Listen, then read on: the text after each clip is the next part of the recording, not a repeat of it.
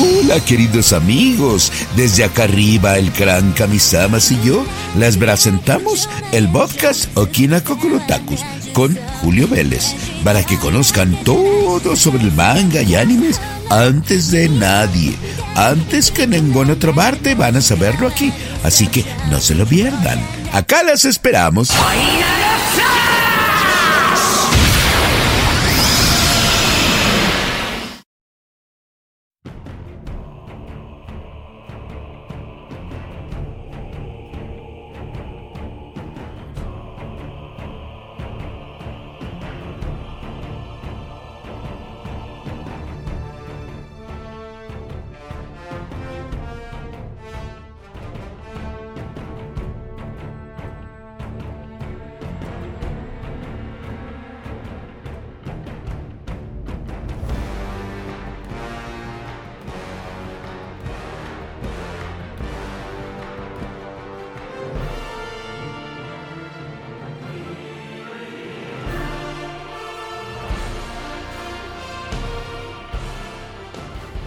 Mis queridos amigos, es un gusto saludarles de nuevo en este su programa Okina Kokorotaku, el número 53 de la temporada 4 de este podcast donde ya hemos tenido tantas aventuras, tantas anécdotas, tantas reseñas y que seguimos en 18 plataformas diferentes, por supuesto. Su favorita de podcast que a mí me gusta Spotify, no, a mí me gusta la de Apple, a mí me gusta la de Google, en cualquiera de esas estamos. 18 plataformas creo que es más que suficiente. Gracias a nuestros amigos de Boss Sprout que pues nos dan esta oportunidad de encontrarnos en una enorme multiplicidad de plataformas y estamos muy contentos. Yo soy Julio Vélez y como ya me anunció Mr. Popus, eh, me pueden encontrar en Twitter como arroba Julio Vélez y también en Instagram. Amigos, es un gusto encontrarlos en este eh, podcast especial donde hablamos sobre la cultura japonesa, videojuegos, anime, manga, cosplay, expos, etcétera, etcétera. Y me da mucho gusto saludarles. Hoy vamos a hablar de cosas muy interesantes que algunas de ellas son el legado occidental de lo que nos ha traído la cultura japonesa. Así es que vamos a hablar antes que nada de una maravilla que llegó a mis manos que literalmente amigos me puse a besarlo cuando lo vi. Yo sé que suena raro, pero es que yo siempre fui fan de Skeletor. Eh, no porque le fuera a los malos, pero se me hacía un personaje espectacular y la manera en la que en esta serie que regresa gracias a Kevin Smith, regresa a la franquicia Netflix Masters of the Universe Revelation, para mí fue una auténtica revelación la continuidad de lo que nunca vimos finalizar en la serie original. Mm, es cierto, yo en un principio cuando Smith lo anunció pensaba que se trataba de algo eh, igual, igual a lo que vimos en los 80. Y sí cambian eh, los diseños, cambian muchas cosas, pero lo importante es que tiene la continuidad y la revelación de muchos secretos que no se vieron o que no se conocían de la serie original.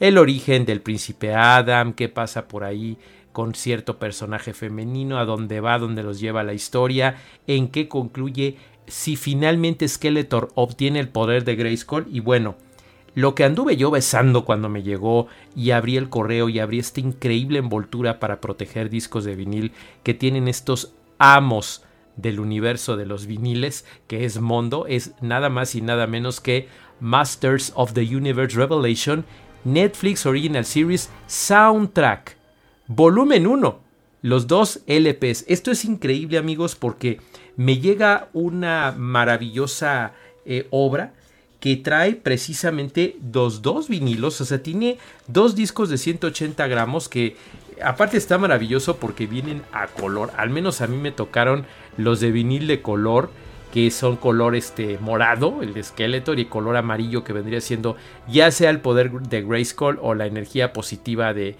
eh, He-Man. Eh, de hecho, si ustedes entran a mondoshop.com y buscan este título, Masters of the Universe Revelation, eh, Netflix Original Series Soundtrack, van a darse cuenta de que en esta ocasión solamente viene esta opción de los dos discos de colores, lo cual es maravilloso. Estamos hablando de una cantidad de temas impresionante, 16 temas divididos en estos dos vinilos.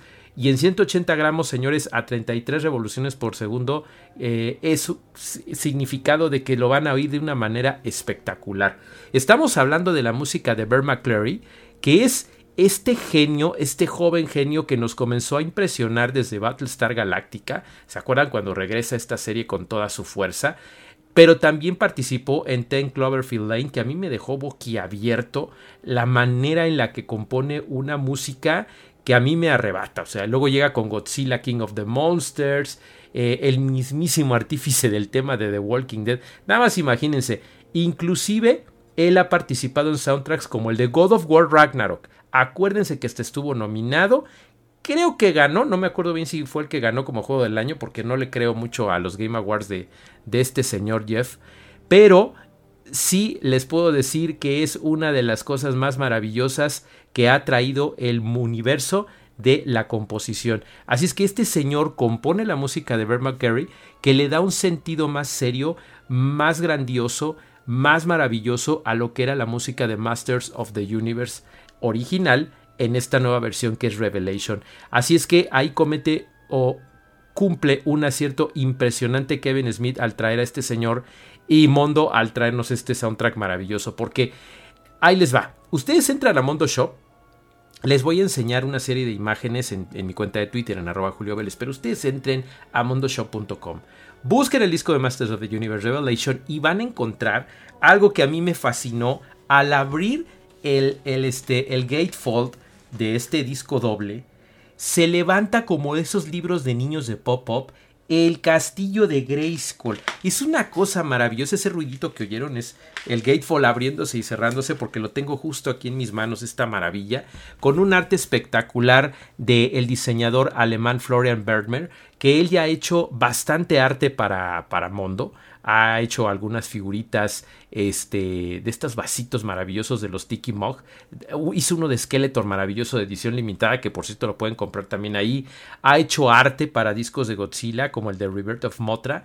Y bueno, es un diseñador extraordinario que Mondo le ha dado su debido lugar, pero ustedes lo pueden buscar por ahí en su página oficial, porque es un, es un artista que vale la pena seguir. Florian Bertmer, ahí lo pueden seguir en florianbertmer.com. Él es el artífice de este maravilloso arte, donde tenemos en la portada al mismísimo Skeletor haciendo lo que los que de alguna manera lo admirábamos queríamos que sucediera, que levantara la espada de Grayskull y se apoderara del poder de Grayskull. Eh, lo que pasa en la serie es maravilloso, vean la Netflix si no la han visto. Y van a encontrarse estos 16 temas divididos en los cuatro lados de estos dos vinilos una verdadera maravilla, como siempre Mondo con una altísima calidad en lo que ellos hacen, o sea, incluso viene esta, esta, este side, esta cosita que le ponen lateral los japoneses a sus vinilos, que se llama Obi, que sirve para proteger, pero que también se ve súper cool. Obviamente no está en japonés porque pues no es una producción eh, americana, pero es este legado del que les hablo. De por sí los amos del universo viene de un legado a Mattel y las series animadas con un guiño a las series japonesas de aquella época. Pero además el disco trae este guiño que es el lobby lateral donde se ve esta maravilla donde está anunciando todo lo que les estoy diciendo, la música de Brett McCary, eh, diciéndonos que es el volumen 1, yo estoy esperando el volumen 2, que es un doble disco de color que se ve increíble, no les voy a decir más, pero tenerlo en las manos es algo espectacular. Así es que no se lo pierdan, todavía pueden conseguirlo, amigos, es una edición limitada, no van a salir más después de, esta, de este tiraje. Cuesta 50 dólares. Para hacer dos vinilos es una cosa maravillosa. Llega, por lo menos, le certifico, todo Estados Unidos, Canadá y también México. Amigos que me están oyendo en el resto de Latinoamérica o tal vez en España, avísenme si han comprado cosas en Mondo Shop. Eh, porque me encantaría podérselos informar aquí. Les voy a preguntar a mis amigos del mundo también a qué otras partes del mundo llega. Me parece que con España no hay problema, pero me gustaría saber si en tu país de Latinoamérica también llegan estas maravillas. No se lo pierdan. Es nuestra recomendación número uno de Okina Kokorotaku número 53. Nada más ni nada menos que Masters of the Universe Revelation Netflix Original Series Soundtrack volumen 1 compren el 1 y vamos haciendo nuestra vaquita para comprar el número 2. ¿Qué les parece? Y entren a mondoshop.com. Muchas gracias amigos de Mondo por esta maravilla. No es por hacerles la barba, no es por este... De, Ay, es que como me mandaron el... No, no, de verdad. Y les he comprado y me encanta comprarles. Mondo trae lo mejor de la música en vinilo porque aparte te da gran calidad, te lo envía con mucho cuidado, le ponen arte, hacen ediciones especiales. Larga vida Mondo. Larga vida Mondo y vámonos con la siguiente recomendación. Bueno, ahora vámonos con algo no de influencia japonesa, sino un título y una franquicia 100% japonesa que francamente eh, su regreso a mí me emociona muchísimo porque estamos hablando de que el primer título nació en 2004, cuando todavía Namco era Namco y no con la fusión Bandai Namco Entertainment. Lanzó un título que hizo que se fuera a la fama Keita Takahashi, que después se convirtió en un destacado diseñador de videojuegos, que creó este concepto tan peculiar llamado Katamari Damacy, donde un pequeño rey o un pequeño príncipe tenía que reconstruir las constelaciones, estrellas y la luna que fueron destruidas por accidente por su papá. Y de una forma muy peculiar porque con un estilo de puzzle y de aventura tienes que hacer rodar una bola pegajosa que se le llama precisamente katamari y tienes que ir recogiendo toda clase de objetos hasta que se hace lo suficientemente grande y se convierte en uno de los astros que hay que recuperar. Por supuesto tuvo una, un impacto muy peculiar. Se pensaba que solo iba a funcionar en Japón, pero resulta que fue un éxito mundial. De tal suerte que para el mismo PlayStation 2 salió Will of Katamari, Me and My Katamari para PlayStation Portable, Katamari Damacy Online para PC, Beautiful Katamari para 360, Katamari Forever para Play 3, I Love Katamari para iPhone, hasta uno bien chistoso llamado Touch My Katamari para PlayStation Vita, luego Katamari Amore para el App Store, que fue una exclusiva reciente, pero llega este título que a mí me da mucha emoción porque es de mi Katamari favorito y que llega con un plus que francamente yo nunca me imaginé que llegaría. Agárrense con el título y apúntenlo.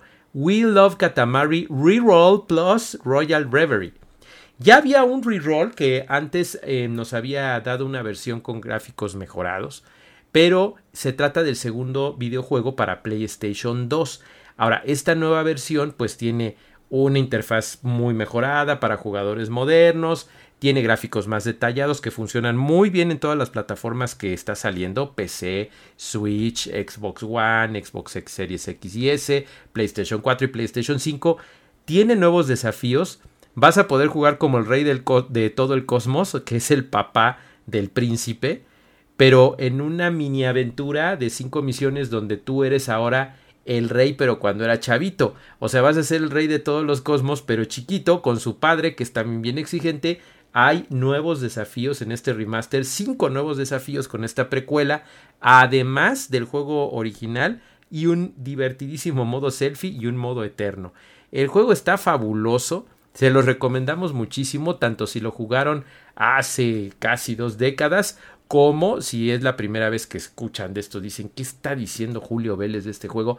Les va a encantar porque tiene toda esa gracia y ese estilo loco japonés, pero que es inmediatamente adictivo. Es una de las cosas que hizo que Namco se colocara muy muy alto después de tantas cosas maravillosas que ha traído como Pac-Man, eh, Galaga y un montón de títulos.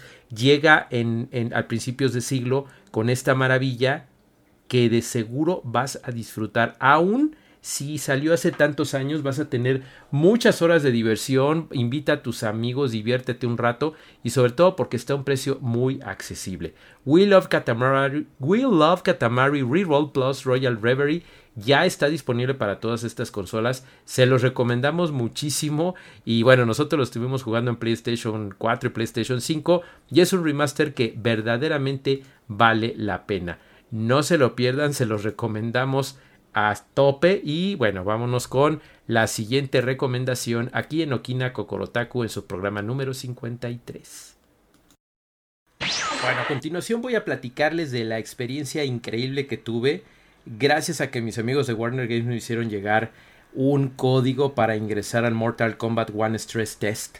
Sí, ya sé Mortal Kombat 1, ya sé que hace tan solo unos años volvió a haber un reinicio de Mortal Kombat, se volvió a llamar Mortal Kombat Ya después llegó y llegaron a la conclusión de que debía haber un Mortal Kombat X, un Mortal Kombat 11 y otra vez están saliendo con un Mortal Kombat 1. Pero atención, en primer lugar los que jugamos el arcade original hace muchos años, eh, siempre nos dimos cuenta de que eh, los creadores siempre hicieron una parodia o trataban de hacer una parodia de los juegos de pelea, del concepto de las películas clase B de los años 80-90 y esa fórmula les ha funcionado fabulosamente. Así es que el asunto de la historia, los viajes por el tiempo, los reinicios, los ajustes, las locuras del aftermath en Mortal Kombat 11, todo eso está dentro de ese universo y dentro de ese entorno completamente justificado. Tanto como para haber cruzado caminos con DC Comics en algún momento dado, tanto como para que ahora Liu Kang sea el dios que está haciendo todo este asunto del combate mortal en vez de, de Raiden etcétera, etcétera, etcétera. El asunto es que está por llegar. Ahí están oyendo a Mario en mi, relojito de, de, Game Watch. Llega nuevamente este título en 2023. Va a, entre comillas, reiniciar todo, pero ojo, entre otras cosas, no está reiniciando, sino que sí sigue los eventos después de Mortal Kombat 11 Aftermath. No les voy a decir más si no lo han jugado, ya lo pueden conseguir, todo el paquete completo está súper barato. Pero preparándonos para este 2023 Mortal Kombat 1 llega este stress test. ¿Para qué sirvió esta prueba de fin de semana? Bueno, para que una serie de jugadores selectos de todo el planeta estuviéramos haciendo sudar los servidores de estos señores de NetherRealm Games y entonces viéramos si realmente estaba funcionando, les tronáramos los servidores incluso y les diéramos una retroalimentación a los creativos. Así es que ya sucedió, ya pude jugarlo y mis impresiones tras haber utilizado a jugadores como Sub-Zero, Liu Kang, Kitana, Kenshi fue increíble con los cameos obviamente de los peleadores alternos o acompañantes que son que fueron en este caso Keino, Jax y Sonya. Buena elección para como que llevarnos al pasado de los orígenes de Mortal Kombat. Eh, solamente hubo dos arenas disponibles, que era una especie de restaurante oriental y la mansión de Johnny Cage sin Johnny Cage. Lo que les puedo decir es que es un juego más colorido, menos lúgubre, menos tripa. Sigue siendo un Mortal Kombat con esa violencia exagerada, con esa violencia imposible. Pero que quizás en el MK11 eh, distanció un poco no solo al público juvenil, sino a muchos. O sea, el exceso de tripas, de sangre, a mí sí hizo que mucha gente me dijera, ¿sabes qué? Yo ya no lo voy a jugar. Ya es demasiado. Incluso algunos me dijeron, no voy a ver la película porque si va a estar igual que el 11, ya no, yo ya no le entro. Yo aquí siento que le bajó Warner, tal vez para que más jugadores, estos que se habían ido, regresen. El caso es que sí lo veo más colorido. No es un juego infantil, no, no es para niños, no me malinterpreten, pero sí hay una rebaja sustancial en las vísceras. Todavía hay fatalities increíblemente violentos. Eh, eh, ese fatality de Sub-Zero que recuerda una de las muertes sangrientas de Ninja Scroll. Aquí es donde están las similitudes con el anime, por ejemplo, que la temática es más asiática, más hacia la cultura oriental, ya no tan lúgubre, ya no tan medieval futurista, sino que se va como para ese tono de precisamente siendo Liu Kang el nuevo dios que viaja por el tiempo, eh, como que se siente más oriental y eso le va a dar un asunto muy interesante tanto a los combos de pelea que sí vimos una sustancia muy diferente, una interacción muy extraña pero muy agradable con los cameo fighters. Eh, todavía me falta ver, esto es una prueba y todavía falta para que se estrene el juego, eso es un hecho, pero sí quiero que sepan que es un título que llama mucho la atención porque tiene muchísimo potencial y por algo NetherRealm está haciendo esta invitación a los jugadores, a los fans, a los de prensa, a los que somos gamers, a toda esa gente que incluso por ahí algunos jugadores profesionales, algunos influencers estuvieron participando también para que viéramos realmente de qué calibre está hecho. El juego va a llegar en agosto, así es que todavía hay muy buen tiempo para estar puliendo toda esa retroalimentación que se le estuvo dando a, a los estudios y que definitivamente va a traer algo muy muy agradable para esta temporada para los que son fans de la franquicia. El gore ahí está. Eh, aguas, sí va a estar pesado, no es para niños, se los vuelvo a repetir. Y las, el sistema de secuencias, aunque es más sencillo, permite una cadena de combos más complicada, más larga, más tipo Goku peleando en el aire. O sea, sí va a estar fuerte en el sentido de jugabilidad, pero siento que en los frames y en algunas secuencias de animación puede mejorar. aunque sabemos que es un juego en desarrollo. No puedo yo dar una calificación final, obviamente hasta que llegue el juego final, pero sí les puedo decir que este stress test fue exitoso. A mí al menos jamás se me cayó una pelea, yo nunca vi que sufriera ahí ningún servidor y seguramente los señores de NetherRealm van a estar muy, muy, muy atentos y muy trabajadores en sus estudios a que esto funcione de maravilla. Ed Boon, de veras, de veras que sigues haciendo cosas maravillosas y esperamos mucho de MK1. Fíjense qué curioso, pero vamos a ver de qué se trata porque se llama así, ya más o menos me la imagino después de todo el relajo de Aftermath. En fin, esta fue la prueba de Mortal Kombat 1 Stress Test y vámonos con el último segmento de este episodio de Okina Kokorotaku.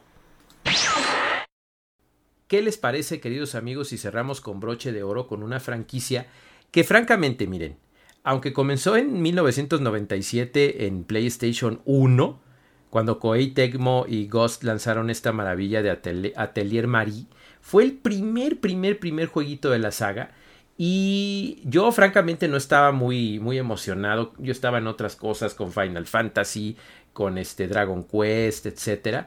Y francamente cuando llegó Atelier Marie, que era una franquicia basada eh, en los en la alquimia, o sea, sí en combate contra monstruos, pero exploración y todas esas cosas, pero centrado en la alquimia algo muy característico esto de crear objetos a partir de otros cuando todavía no era moda, cuando todavía no existía el crafting. Sale esta serie de videojuegos que es una enorme cantidad de títulos, lo que es Atelier Marie, luego sale la saga de Atelier Eli, Lily, Judy, Violate, Iris, Kernia, Rorona, Totori, Meruru, Ayesha, Esha, Shali, Sophie, Firis, Lady, Lula y de ahí salta a Raisa. En 2019 comienza esta aventura que es Atelier Raisa 1, Atelier Raisa 2, eh, luego llega por ahí la secuela de Atelier Sophie 2 y hace unos meses, aquí en 2023, se acaba de estrenar Atelier Raisa 3. ojo, generalmente lo que hacen los amigos de Koei Ghost es sacar uno o dos videojuegos y ahí le paran y se van con otro personaje. La pregunta es, ¿por qué deciden hacer una animación de Atelier Raisa? Cuando ustedes entren a Crunchyroll, que es los que tienen la distribución mundial ahorita, excepto Japón y Asia, y entran y ven el primer episodio de Atelier Raisa, Ever Darkness and the Secret Hideout, se dan cuenta inmediatamente que la respuesta es Raisa. Esta monita tan hermosa, tan pachoncita, porque no está gordita, pero está así como pachoncita, es muy tierna y tiene a sus amiguitos de la infancia, se la pasan en una isla toda su infancia, ella quiere tener aventuras, quiere salir, de repente resulta que es una maravillosa alquimista nata y ya la empiezan a entrenar unas personas que vienen de tierras lejanas en Pelilaila se hacen amigos también, llega Claudia, que es la hija de un gobernador, de un mercader, y entonces empiezan estas aventuras. Para el momento en el que se está grabando Kina Kokorotaku número 53, que es lo que están oyendo, ya se estrenó el segundo episodio. El primero dura cuarenta y tantos minutos, que es como si fueran el uno y el dos amarrados, y el episodio 2, dando el primer paso, ese sí ya dura los 23-24 minutos tradicionales de un episodio de anime. No sé cuántos episodios van a ser en realidad, porque generalmente estas aventuras son de dos episodios, nos puede dar la gran sorpresa de que sean 24, pero lo que sí casi les puedo asegurar es que esta temporada va a abarcar al menos el primer juego, y que podrían ser al menos tres temporadas abarcando los tres videojuegos, a menos que el éxito sea rotundo, porque se están vendiendo muñecas de Raisa como no tienen idea, estas figuras japonesas maravillosas, es la que tiene más carisma, siento yo, de toda la franquicia. Va a salir tres temporadas, creo yo, creo yo, por lo pronto pueden disfrutarlas en, en Crunchyroll. Eh, la animación es maravillosa, la música y saben que las voces son los mismos seiyus, los mismos actores de los videojuegos. Eso es algo que a mí me encantó porque realmente estás juntando una cosa con otra de una manera que, que amarra tanto a los fans de los videojuegos de una manera muy inteligente y que si no has jugado los videojuegos ahora los vas a querer jugar, que es lo que me está pasando a mí. Vas a querer buscarlos, vas a querer buscar desde el 1, enfrascarte en esa aventura en lo que llega la temporada 2 y definitivamente creo que va a tener un buen éxito. Leiden Films está haciendo un excelente trabajo con la animación. Eh, las voces de Yuri Noguchi como, como atelier es una maravilla. Eh, tenemos a Hitomi Aguada como Claudia. Takuma Tareshina como Lent, Yui Kondo como Tao, Hirofuni Nojima como Empel y Haruka Terui como Yao. Es una serie que les va a gustar mucho, no se la pierdan. Ya se estrenó en la temporada de verano de Crunchyroll 2023 y es una serie que yo estoy seguro que no va a bajar de ritmo. La música es de Kusumi Yanagawa y bueno, les va a gustar mucho. Tanto el opening como el ending son una maravilla.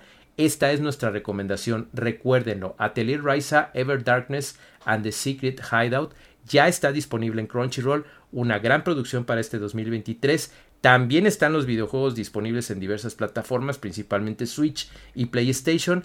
¿Y qué les parece si con esto cerramos el episodio 53 de Okina Kokorotaku? Yo soy Julio Vélez, recuerden que me pueden seguir en Twitter y en Instagram como arroba Julio Vélez, también ando por ahí en threads con el mismo, de la misma manera me pueden encontrar. Y leanme también en Crunchyroll, eh, escúchenme en estos podcasts que son Jefe Final Okina Kokorotaku de Spoiler Time. Y cuídense mucho queridos amigos, nos vemos en el siguiente programa, no consuman piratería recuerden. Y hasta la próxima. Ahí por las antenas de mi tía Betunias. Qué bueno estuvo este programa de Okina Kokorotakus. Los esperamos en el siguiente programa es con todo y las esferas del dragón. Ah, bueno, y con unos bocadillos que va a ser el Kamisamas.